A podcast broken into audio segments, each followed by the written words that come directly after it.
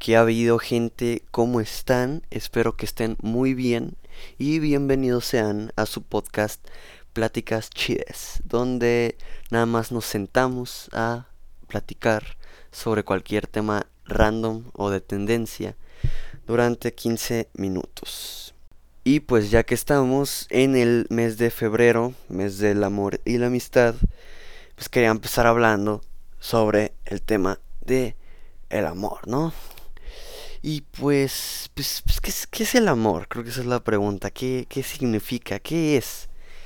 Pero pues, pues no creo que... Yo en lo personal no creo que haya una definición bien. Porque como la... Como la comedia, el amor puede llegar a ser subjetivo. Ya que hay diferentes tipos de amor. O sea, por ejemplo, puedes amar a una cosa o a una opción. Y puedes amar a una persona o a un animal, a un ser vivo, vaya. Y pues no creo que ames por igual manera a tu celular que a, que a tu pareja, ¿no? no tendría mucho sentido. Y por eso creo que creo que no hay una no hay una respuesta totalmente correcta a qué es el amor. Y pues pues yo creo que bueno, mi respuesta hacia esta pregunta yo creo que el amor es como como una idea, bueno, no como una idea, sino como como un afecto emocional construido alrededor de una tensión sexual. Y pues a veces esta misma esta misma idea de este sentimiento de amar a alguien puede llegar a puede llegar a hacerse posesivo en cierta manera, así de que es esta idea de que de que amas tanto a esa persona que sientes que, que son el uno para el otro, que es, que es, que es la, la indicada para ti, entonces te puedes volver posesivo. Y, y, pues también ahí entra, ahí entraría otro, otro tipo de, de amar que se puede volver tóxico entonces puedes hacer, puedes llegar a, a hacer decisiones que, que perjudiquen a esa otra persona con la excusa de que es porque la amas. Y ahí es cuando se puede, ahí es cuando el mismo amor nos puede llegar a perjudicar. Pero yo siento que, que si sabes manejar bien ese sentimiento de amor para lo que sea, lo, lo puedes llegar a hacer muy, muy benéfico. Por ejemplo, el, el amar algo, una, una acción, por ejemplo, si amas tanto hacer un deporte, puedes llegar a usar ese amor por, por hacer ese deporte que te llegas a ser muy bueno en ese deporte. Y luego esta misma cuestión de que si el, el amor nos puede llegar a, a perjudicar. Yo digo que, que sí y no, pero en ciertas circunstancias. Y, y siento que, que más que nada sí nos, nos beneficia el, la capacidad de amar.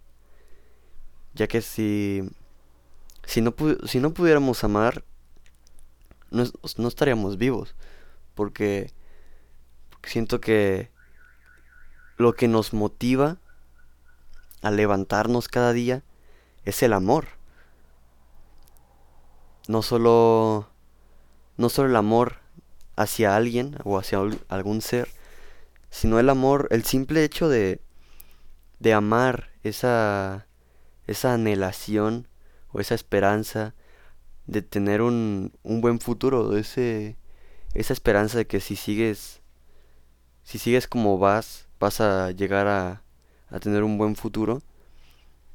Siento que ese mismo amor hacia esa, esa idea es lo que nos hace seguir. Y si no lo tuviéramos, si no tuviéramos la capacidad de amar, no, no seguiríamos vivos. Y no solo eso, sino también el amar a, a un ser, ya sea una pareja o a familia, si los amas tanto, te motiva a, hacer las cosas bien, a conseguir un buen trabajo, a tener este buen nivel económico, un buen futuro para darles vaya, para demostrar tu amor materialmente o darles un buen futuro a esas personas. Y pues sí, yo siento que, bueno, esa es mi opinión, siento que sin el amor no podríamos vivir. Porque no sentiríamos esa, esa motivación. Y puede que, puede que no haya gente que lo vea así. O sea, porque también, como ya dije, no puedes solo amar este seres vivos, sino también puedes amar cosas. O sea, puede que haya gente que, que su motivación es el amor hacia el dinero. Y eso sí pasa, o sea, puede que, que ellos se levanten cada mañana porque están pensando en nada más generar dinero porque eso es lo que aman. Aman el, el dinero y esta idea de estereotipo de éxito. Y esto nos puede llevar a otro tema que es el, el hallarle un sentido a la vida, a nuestra existencia. Y, y eso está bien interesante porque pues por lo mismo no podemos vivir sin, sin motivo, sin, sin una meta, sin, tener metas, no, no se puede. Pero aún así hay, hay gente que, que lo hace, hay gente que, que le puedes llegar a preguntar que cuál es, cuál es su razón de ser, cuál es su sentido de vida, cuáles son sus metas, y te van a decir que no saben. O sea, como, como si estuvieran nada más divagando por la, por la existencia y la continuidad del espacio-tiempo sin ninguna razón de vivir. Pero pero eso en cierta parte está bien porque lo que nos puede llegar a a dar ansiedad y depresión a nosotros los humanos es que estamos conscientes que, que existimos, estamos conscientes que, que tenemos que hacer algo. Y eso es lo que nos puede llegar a, a estresar también. Entonces esta gente, esto es, esto es un concepto que me hace muy interesante, el cual yo creo fielmente que entre la, bueno, básicamente la, la ignorancia equivale a la felicidad. Si te pones a pensarlo bien, porque entre menos eres consciente de las cosas, de todo en general, vives más en el presente, piensas menos en las consecuencias, entonces eh, simplemente eres más feliz y alegre. Y eso está, eso está muy interesante porque hay mucha gente que, que puede que no tenga metas ni razón de ser, pero aún así viven felices porque, porque viven en el presente. Y, y eso, está, eso está padre, eso está chido.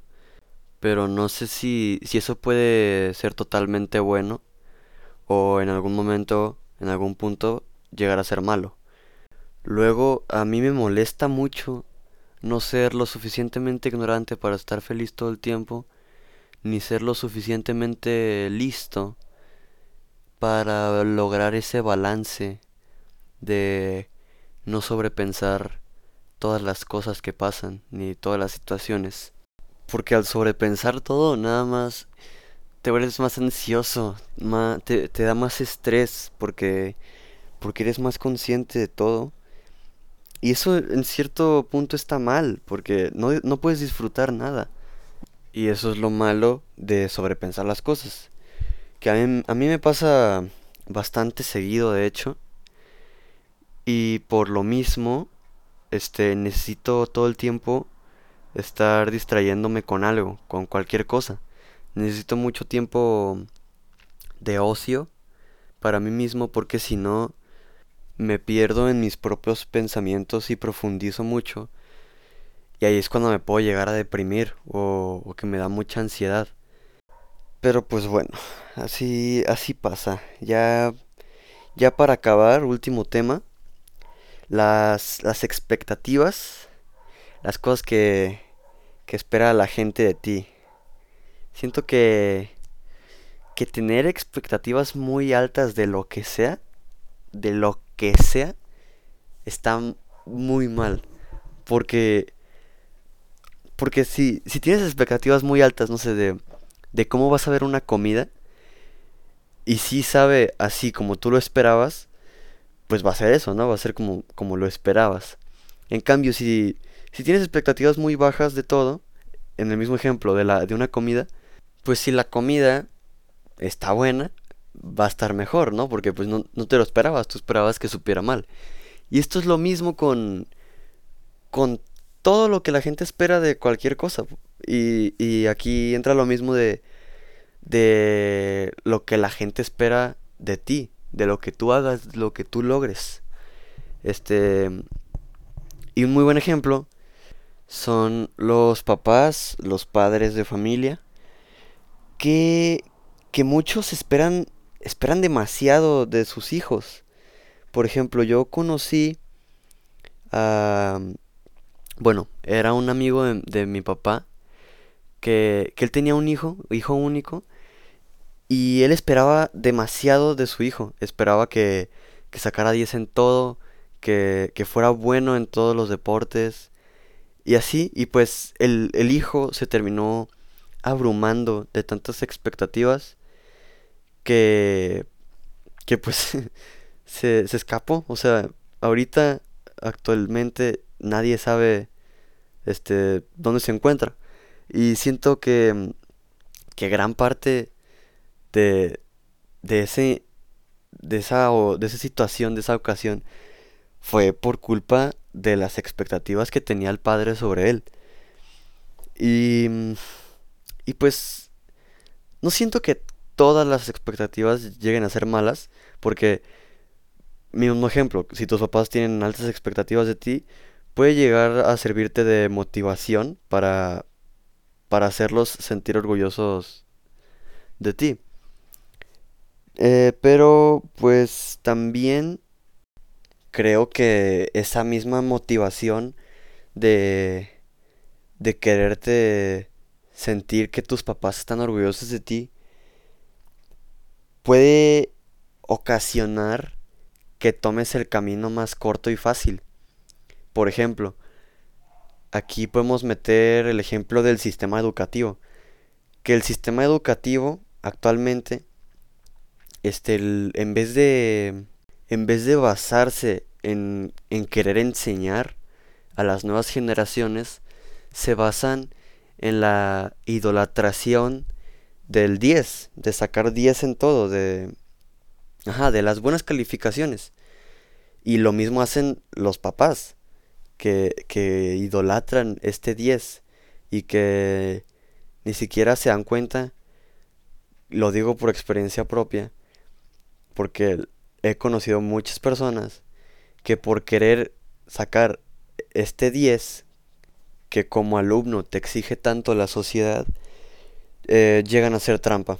Y todo porque en vez de enseñar que más vale sacar un 5 o un 6, pero que en ese proceso de verdad vayas aprendiendo algo que de verdad sirva, enseñan a que está mejor que saques puro 10. No importa cómo lo saques, pero tienes que sacar puro 10. Y cambiando tantito de tema, ahorita que dije lo de aprender algo que de verdad sirva, quiero hacer una observación que, o sea, ahorita como está el sistema educativo, yo la verdad pienso que está bastante mal en muchos aspectos, pero sí tengo que admitir que ha ido mejorando bastante. Por ejemplo, esto mismo de los podcasts, que pues la verdad es, es algo nuevo, es algo bastante innovador y algo bastante chido que lo estén incluyendo. Porque por ahorita la situación, como van las circunstancias y por cómo está todo, aprender a hacer un podcast de verdad sí te puede servir. Porque ahorita es lo que más está pegando el podcast. Está como renaciendo de los canales de radio. Obviamente, pues un podcast académico te limita bastante a no decir groserías. Pero, pero pues, si nos, la verdad, si nos están dando las herramientas y el conocimiento para luego nosotros hacer un propio podcast. Pero bueno, ya se nos acabó el tiempo, ya son unos 15 minutos. Y pues nada, bye.